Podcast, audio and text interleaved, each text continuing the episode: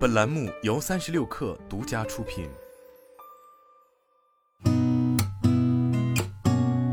八点一刻，听互联网圈的新鲜事儿。今天是二零二二年十二月二十三号，星期五，早上好，我是金盛。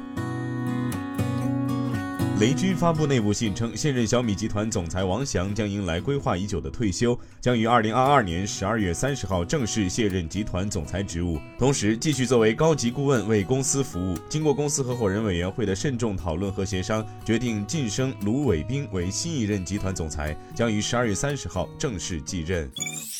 百度昨天宣布通过 Automotive Spice CL 三评估认证。据官方介绍，在国内汽车软件领域，Automotive Spice CL 三级是目前官方已对外公布的 Tire 一已获得的最高评估认证等级。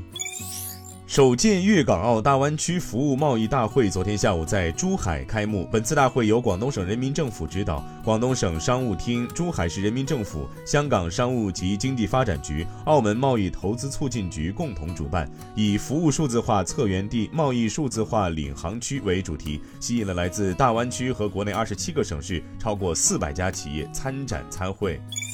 三十六氪获悉，猫眼专业版数据显示，二零二二年贺岁档总票房含预售突破九亿元，《阿凡达》《水之道》《航海王》《红发歌姬》《名侦探柯南》《万圣节的新娘》分列贺岁档票房前三位。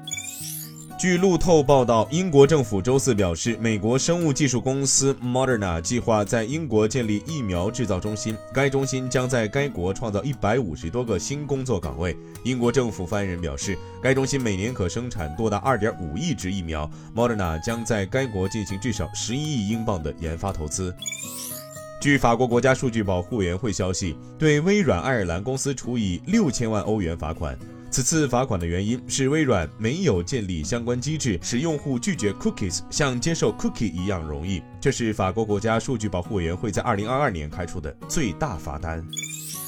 世界卫生组织近日更新了 HPV 疫苗立场文件，正式建议单剂次接种程序。该立场文件指出，在九岁至二十岁女性和男性人群，单剂次接种免疫程序可以作为替代程序。已有的证据表明，使用单剂次 HPV 疫苗的保护效力和保护持续时间与两剂次相当，且具备实施方面的优势。单剂次接种效率更高且可支付性高，有助于提高 HPV 疫苗的整体覆盖率。